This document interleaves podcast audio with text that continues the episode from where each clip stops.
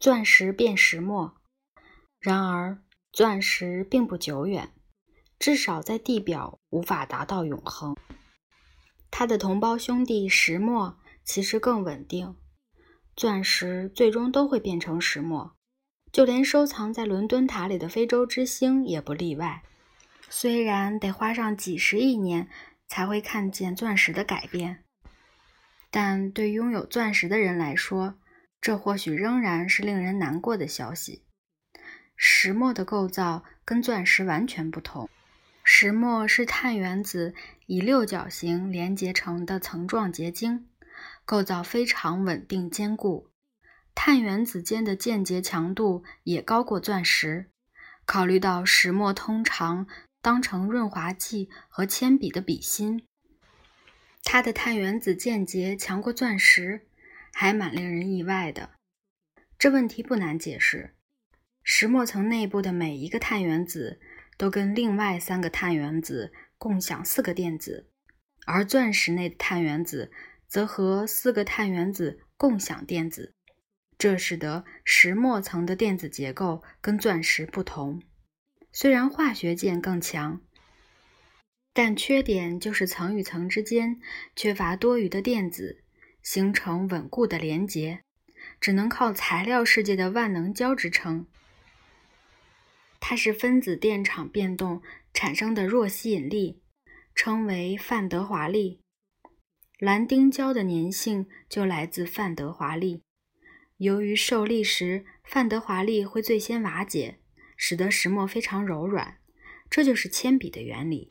把石墨笔芯压在纸上，会让范德华力瓦解，石墨层于是滑到纸上，成为自己。如果范德华力不这么弱，石墨会比钻石还坚硬。而这正是海尔姆团队研究的起点。仔细观察铅笔的石墨笔芯，就会发现它是深色的，并带有金属光泽。难怪几千年来一直被人误会，称它为笔铅和黑笔，而铅笔也是因此得名。分不清铅和石墨情有可原，因为两者都是软金属，现在也称石墨为半金属。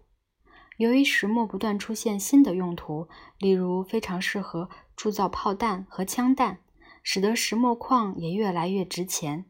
十七世纪和十八世纪，石墨在英国贵得出奇，甚至有人挖掘秘密通道，潜入矿坑偷取石墨，或是到矿场工作时趁机私下夹带。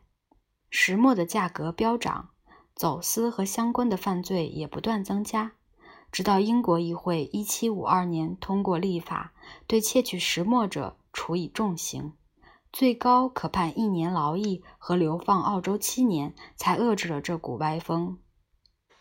1800年，石墨产业的规模更是庞大，所有石墨矿场入口都得有武装警卫站岗以保安全。石墨有金属光泽，钻石没有。原因同样来自石墨的六角结构。之前提过，钻石内部每个碳原子的四个电子都各有一个外来电子与之间结，因此晶格内所有的原子都被牢牢固定着，且没有自由电子，所以钻石不导电。因为晶格内没有电子可以自由活动以承载电流。然而，石墨内部碳原子的外层电子。不仅和隔壁碳原子的电子间结，还会形成一片电子汪洋。这会造成几个结果：首先是石墨可以导电，因因为结晶内的电子跟液体一样可以自由活动；其次，爱迪生制作手盏灯泡就是以石墨为灯丝，因为它的熔点高，就算强力电流通过，也会只散发白热光。不会融化，而且电子海还是光的电磁跳跃床，会反射光线，使得石墨会如同其他金属一样散发光泽。不过，海姆和他的同伴可不是靠解释石墨的金属性质拿到诺贝尔奖的，这只是他们研究的起点。碳是地球所有生物的生命基础。虽然那些碳和石墨差别很大，不过只要燃烧，就会轻松变成石墨的六角形结构。木头加热会变成黑炭，面包也是。